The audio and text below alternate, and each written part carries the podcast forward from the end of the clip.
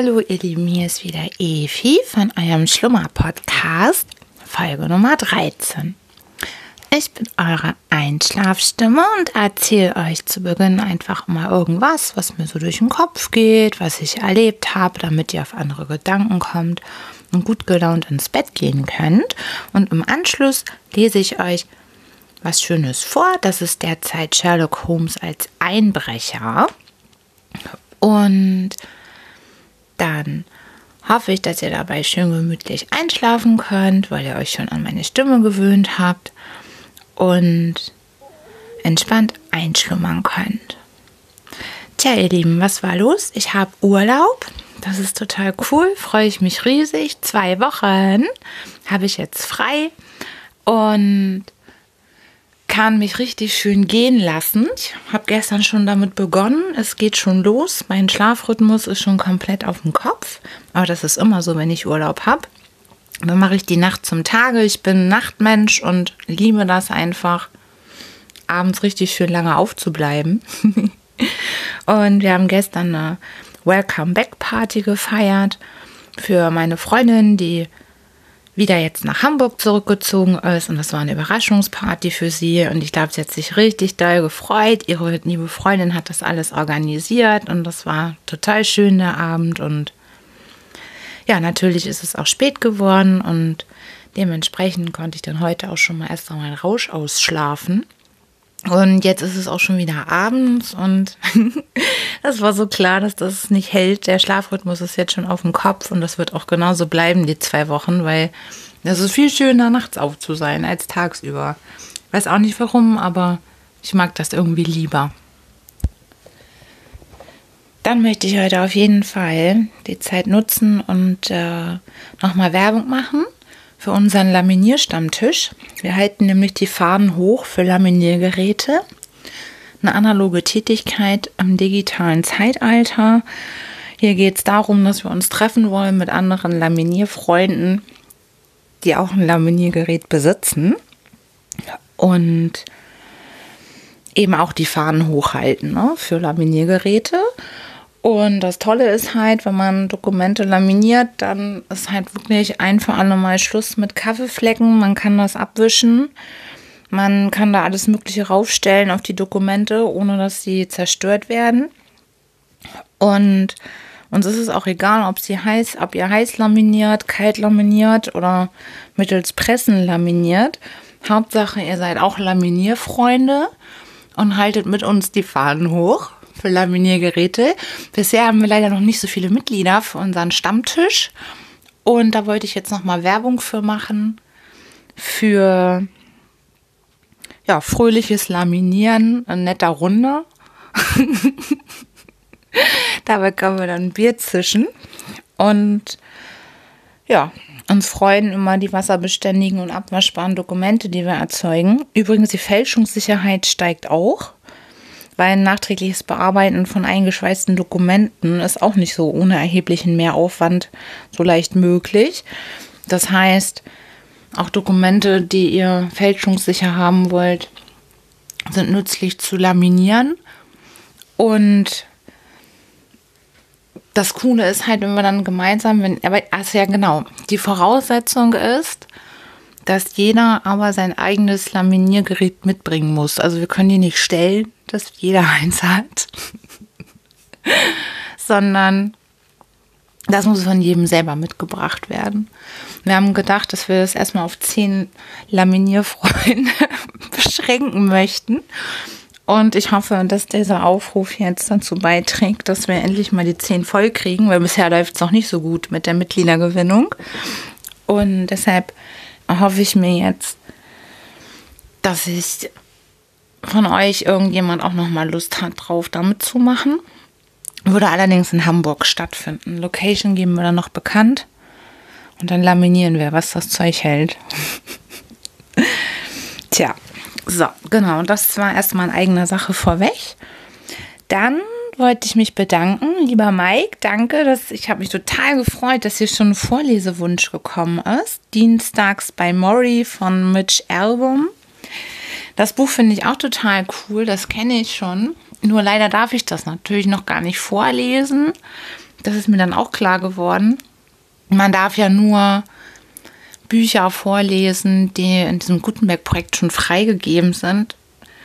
Und ich glaube, ich habe das auch schon mal falsch gesagt mit den 100 Jahren. Das sind nur 70 Jahre, muss der Autor nicht tot sein, sondern das Werk muss, glaube ich, vor 70 Jahren erschienen sein.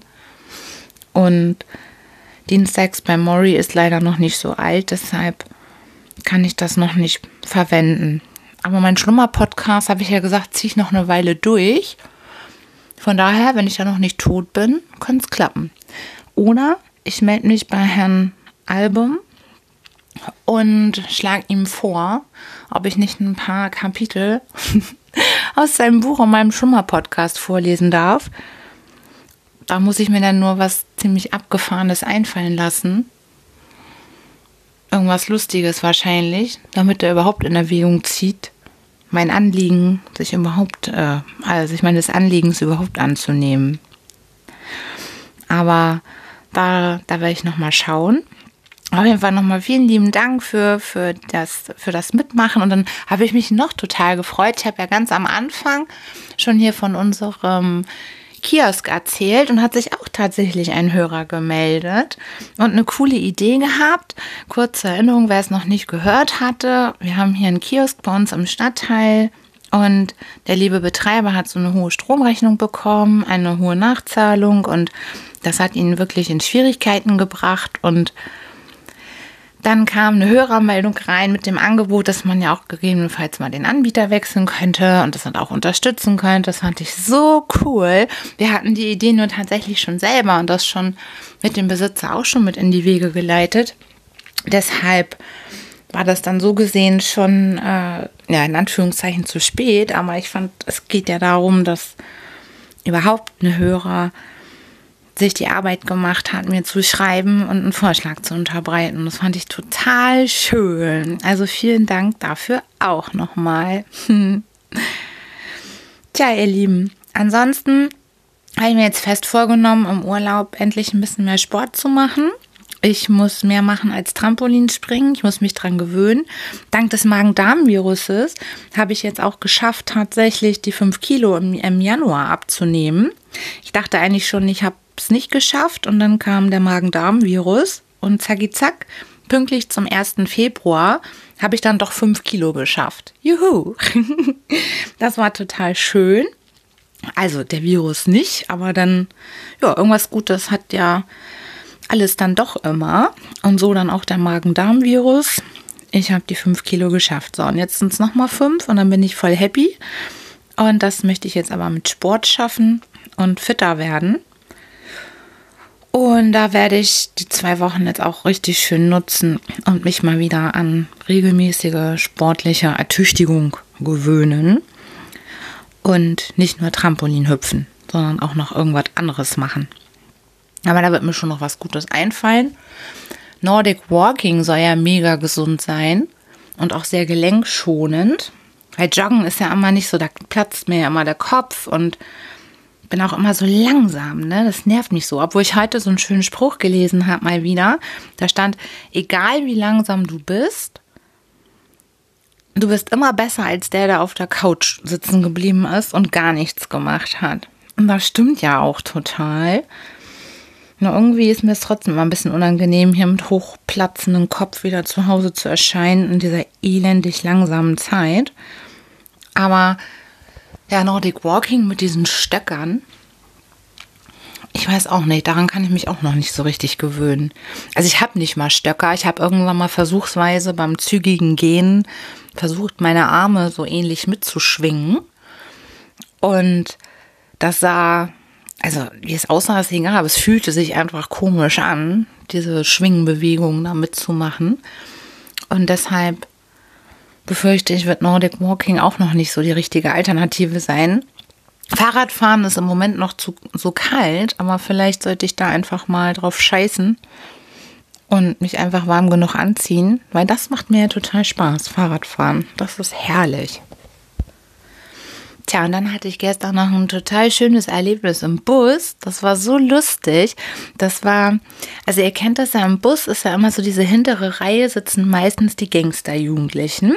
Und so war es da auch. Links Gangsterjugendliche und rechts auch, also in diesem Gangster-Style. Und auch genau dieser bitterböse Blick und dann kam so eine Omi mit einem total süßen kleinen Kind rein und dann ist dieses kleine Kind zielsicher zack in die Mitte dieser Rückbank, also dorthin gelaufen und hat sich dann neben diese beiden Gangster gesetzt. Na, die Omi hat sich dann dazwischen, also nicht dazu gesetzt, sondern eine Reihe davor.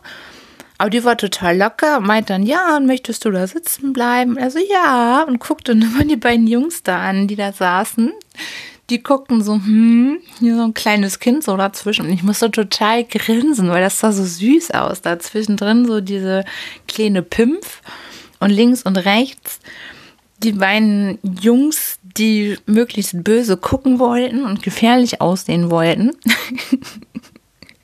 Und weil ich dann auch noch so grinsen musste, mussten die sich dann auch noch das Grinsen verkneifen. Und dann kam diese, diese süße Omi, die sah auch so richtig durch und durch aus wie eine Omi. Total lange graue Haare, aber total freundlich und fröhlich, ein bisschen ökomäßig.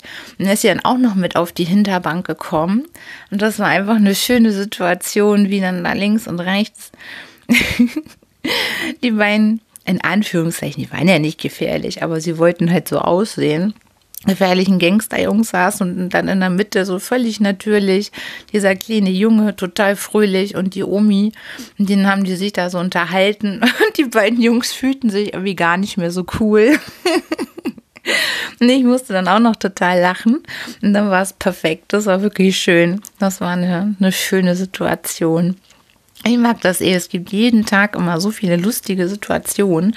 Wenn man mal ein bisschen aufmerksam ist und einfach beobachtet und guckt, könnte man wahrscheinlich jeden Tag irgendeine schöne Anekdote erzählen. Tja, ihr Lieben, ich habe jetzt schon mal unser Sherlock Holmes aufgemacht, parallel. Und ich bin eh schon mal gespannt. Ich habe hier jetzt an meinem iPhone die Mikrofoneinstellung verändert. Vorher hatte ich das Mikrofon unten offensichtlich aktiviert und jetzt habe ich das Mikrofon, vor, Mikrofon vorne eingestellt. Ich bin schon mal total gespannt, wie jetzt die Qualität ist danach, weil manchmal ist das immer noch so ein bisschen leise gewesen, finde ich, wenn ich das mal so abgehört habe. Und hoffe, dass es jetzt klarer ist, ein bisschen lauter und nicht so dumpf. Mal schauen, vielleicht äh, klingt es ja nachher wirklich besser. Bin ich schon mal gespannt. So, ihr Lieben, Sherlock Holmes als Einbrecher ist die Geschichte, die wir gerade lesen. Ähm, damit ihr wieder ein bisschen reinkommt, wieder kurze, kurze Zusammenfassung. Professor, dem wurden wichtige Prüfungsunterlagen entwendet und es wäre ein Riesenskandal, wenn das rauskommen würde.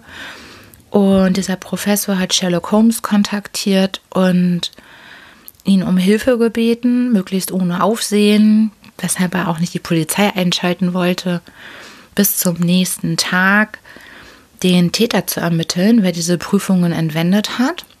Und Sherlock Holmes ist auch schon bereits beim Professor vor Ort. Er hat sich des Falls angenommen und hat schon den, den Tatort untersucht und schon dabei, Rückschlüsse zu ziehen. Und so, jetzt geht's weiter. Ne? Ich lese jetzt einfach mal weiter. Gut, nun wollen wir einen Schritt weiter gehen. Herr Professor, wenn es Ihnen gefällig ist. Wir gingen hinaus in den Hof und sahen von dort aus, dass die drei übereinander liegenden Fenster erleuchtet waren. Ihre drei Vögel sind in ihren Nestern, sagte Holmes. Hallo, was ist das? Der eine scheint ziemlich unruhig zu sein. Es war der Inder. Sein dunkler Schatten zeigte sich plötzlich am Vorhang. Er schritt schnell im Zimmer auf und ab. Ich möchte gerne einen Blick in die drei Zimmer werfen und die Bewohner etwas kennenlernen, sagte mein Freund. Lässt sich's möglich machen? Ohne besondere Schwierigkeiten, erwiderte der Gelehrte. Da dieser Teil des Gebäudes sehr alt ist und eine Sehenswürdigkeit, so ist es gar nicht auffällig, wenn Besucher durchgehen und sich die Räumlichkeiten ansehen. Kommen Sie mit, ich werde Sie persönlich einführen. Aber bitte keine Namen nennen, sagte Holmes, als wir bei Gilchrist anklopften. Ein hochgewachsener, blondhaariger, schlanker junger Mann öffnete die Türe und hieß uns willkommen, als wir ihm den Zweck unseres Besuches gesagt hatten. Das Zimmer enthielt wirklich einige besonders schöne Stücke mittelalterlicher Architektur. Holmes war über eins derselben so entzückt, dass er darauf bestand, es in sein Notizbuch einzuzeichnen. Er brach dabei seinen Bleistift ab, so dass er sich von Herrn Gilchrist einen leihen musste, und schließlich borgte er sich auch noch ein Messer von ihm, um seinen eigenen wieder zu spitzen. Dasselbe Pech hatte er auch wieder, als er in der Wohnung des Inders eine Skizze in sein Buch zeichnete. Rass war ein ruhiger junger Mensch von kleiner Gestalt und mit einer krummen Nase. Er sah uns etwas schief an und war offenbar froh, als mein Freund seine Architekturstudien beendigt hatte. Ich konnte nicht bemerken, dass Holmes in dem einen oder anderen Falle auf die Spur gekommen war, die er suchte. Dem dritten Studenten erschien unser Besuch sehr ungelegen. Als wir anklopften, fragte er, statt zu öffnen, was wir wollten, und auf unsere Antwort erwiderte er nur mit einem lautigen, mächtigen Fluchen. Mir egal, wer Sie sind. Gehen Sie zum Kuckuck, brüllte drin eine Stimme. Morgen ist Examen, ich kann keine Störung brauchen. Ein roher Kerl, sagte unser Führer, rot vor Ärger, als wir die Treppe hinunterstiegen. Natürlich hat er nicht gewusst, dass ich's war, aber nichtsdestoweniger war sein Benehmen sehr unhöflich und in Anbetracht der Umstände tatsächlich verdächtig. Holmes Erwiderung lautete sehr merkwürdig. Können Sie mir die genaue Größe dieses Mannes angeben? fragte er. Das kann ich wirklich nicht sagen, Herr Holmes. Er ist größer als der Inder, aber kleiner als Gilchrist. Er wird ungefähr hm, fünfeinhalb Fuß haben. Das ist sehr richtig, sagte Holmes. Und nun wünsche ich Ihnen gute Nacht, Herr Professor. Dieser stieß einen lauten Ruf des Erstaunens und Schreckens aus. Gütiger Gott, Herr Holmes, Sie werden mich doch nicht so kurz abfertigen. Sie scheinen meine Lage gar nicht klar zu machen. Morgen ist die Prüfung. Ich muss unbedingt heute Abend noch handeln.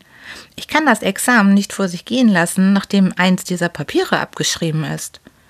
Bekannt soll der Vorfall aber auch nicht werden. Denken Sie bloß an den Skandal. Sie müssen sich an meine Stelle versetzen, um meine peinliche Situation ganz zu erfassen. Sie können nichts daran ändern. Ich werde morgen früh zu Ihnen herumkommen und die Sache weiter besprechen. Möglicherweise bin ich dann schon in der Lage, Ihnen einen bestimmten Bescheid zu geben, der Sie instand setzt, Maßnahmen zu ergreifen. Unterdessen lassen Sie alles, wie es ist, ganz genau. Jawohl, Herr Holmes. Der Gelehrte machte ein so unglückliches Gesicht, dass ein leichtes Lächeln um Holmes Lippen spielte. Seien Sie vollkommen beruhigt. Wir werden sicher einen Ausweg finden. Ich will die schwarzen Schmutzklümpchen und auch die Bleistiftschnitzel mitnehmen. Adieu. Als wir wieder in dem dunklen Hof standen, blickten wir nochmals nach den Fenstern hinauf. Der Inder spazierte noch immer ruhelos in seinem Zimmer auf und ab. Die anderen waren nicht zu sehen. Nun, Watson, wie denkst du darüber? fragte mich Holmes, als wir auf der Straße waren. Ganz wie ein kleines Kartenkunststück, nicht wahr? Du hast drei Buben. Einer davon ist's gewesen. Nun rate, welchen hältst du für den richtigen? Hm, den Burschen in der obersten Etage, der so fluchte. Ihm hat zudem der Professor das schlechteste Zeugnis ausgestellt. Aber der Inder machte auch ein merkwürdiges Gesicht. Warum geht er die ganze Zeit im Zimmer auf und ab? Da ist nichts weiter dabei. Das tun viele Menschen, wenn sie zum Beispiel etwas auswendig lernen wollen. Er sah uns aber so feindselig von der Seite an. Das würdest du wohl auch tun, wenn dich unvermutet eine Anzahl fremder Menschen überfiele und du dich auf die am nächsten Tage stattfindende Prüfung vorbereiten wolltest und dir daher jede Minute kostbar wäre. Nein, dabei kann ich nichts finden. Sein Bleistift und sein Messer waren auch nicht verdächtig. Aber mit jenem Burschen ist's nicht in der Ordnung. Holmes nickte unbestimmt gegen das Haus. Mit welchem? Ei, mit Bannister, dem Diener. Er hat die Hand dabei im Spiel. Ganz gewiss Watson. Er hat auf mich den Eindruck eines durchaus ehrlichen Mannes gemacht. Auf mich auch. Das ist mir eben auffallend, dass ein durchaus ehrlicher Mann, hier ist übrigens eine große Schreibmaterialienhandlung, hier wollen wir unsere Nachforschungen beginnen.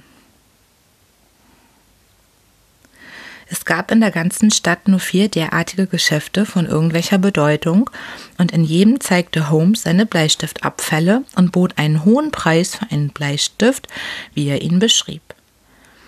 Alle Verkäufer stimmten darin überein, dass sie einen solchen Bleistift bestellen könnten, dass diese Sorte aber von ungewöhnlicher Dicke sei und daher selten auf Lager gehalten werde. Mein Freund schien durch seine Misserfolge nicht sonderlich betrübt. Er zuckte nur in beinahe komischer Weise entsagungsvoll mit der Schulter. Das sieht nicht sehr tröstlich aus, mein lieber Watson.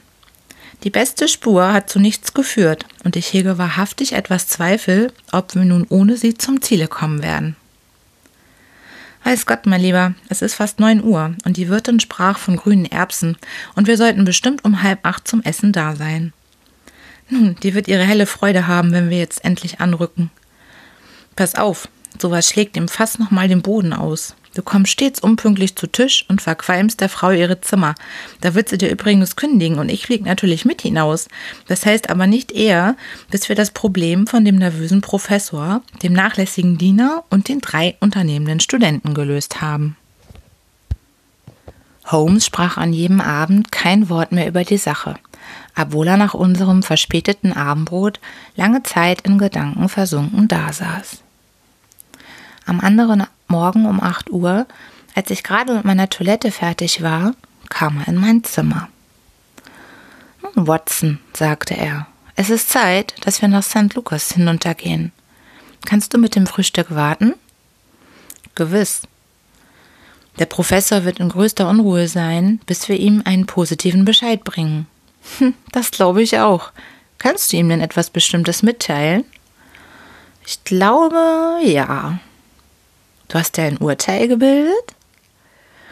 Jawohl, mein lieber Watson. Ich habe das ganze Geheimnis aufgedeckt. Aber was hast du denn in der Nacht für Beweismaterial sammeln können? Oho, ich bin nicht umsonst zu so ungewohnter Stunde um sechs Uhr aufgestanden. Ich habe bereits zwei Stunden angestrengt gearbeitet und wenigstens fünf Meilen zurückgelegt, mein Lieber, um etwas zu finden.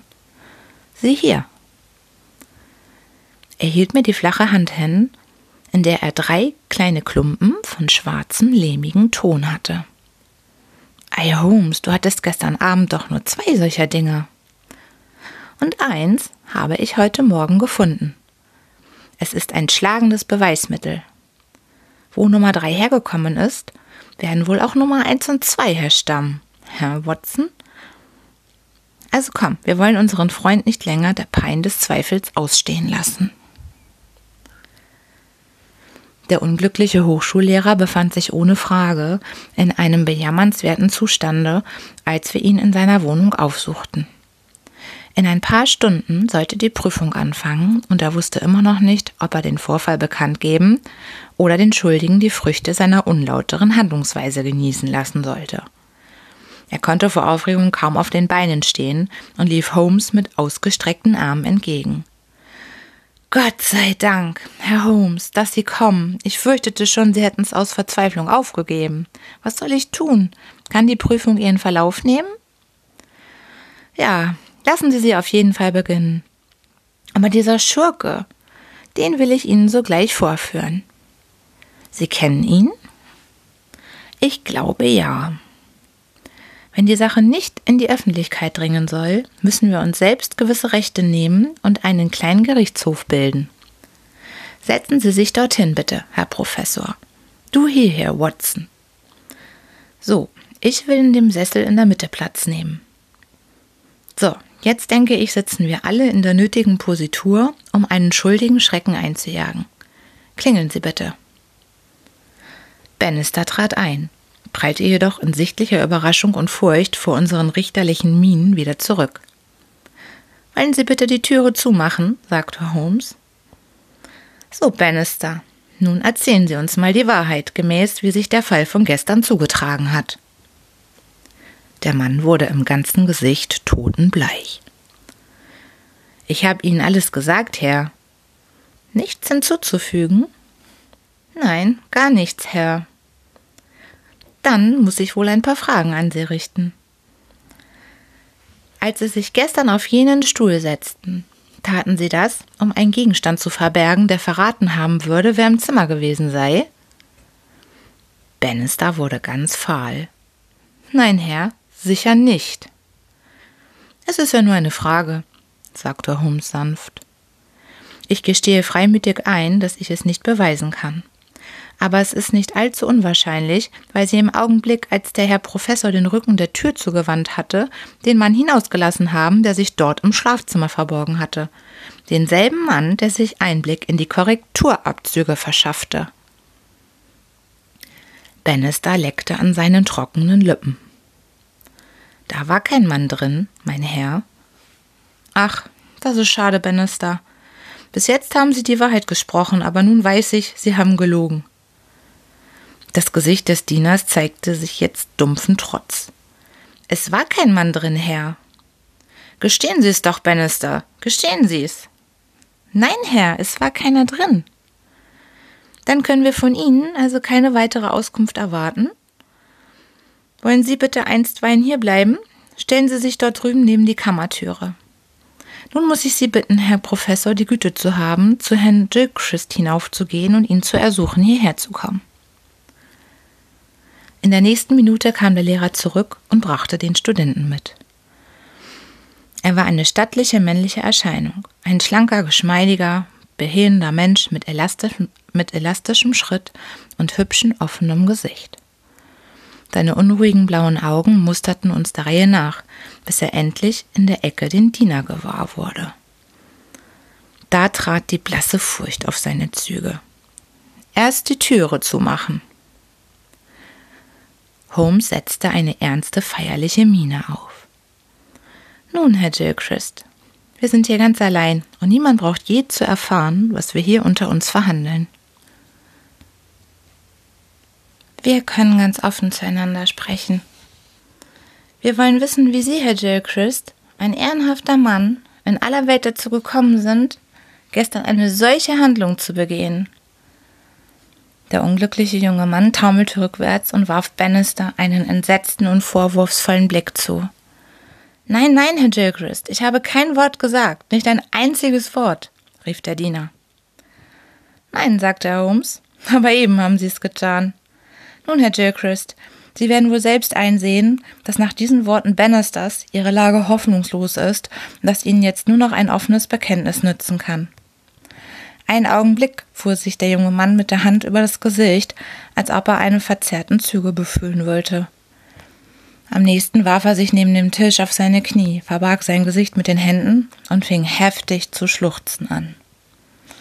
Kommen Sie, stehen Sie auf, sagte Holmes begütigend. Irren ist menschlich, und es kann Ihnen wenigstens niemand den Vorwurf der Verstocktheit machen. Es wird Ihnen wahrscheinlich schwerfallen, jetzt den Vorgang zu erzählen. So will ich es lieber dem Herrn Professor sagen, wie sich alles zugetragen hat, und Sie können mich verbessern, wo ich irre. Ist Ihnen recht so? Nun, nun, antworten Sie nur. Hören Sie zu, und Sie werden sehen, dass ich Ihnen kein Unrecht tue. So, ihr Lieben, bald sind wir hier echt schon durch mit Sherlock Holmes. Ich denke, so ein, zwei Folgen noch. Und dann sind wir erstmal durch mit der Geschichte und bin gespannt, wie es ausgeht. Und ich wünsche euch jetzt erstmal eine richtig schöne gute Nacht. Schlaft schön, träumt was Schönes und dann bis zum nächsten Mal, ihr Lieben. Tschüss, tschüss, tschüss.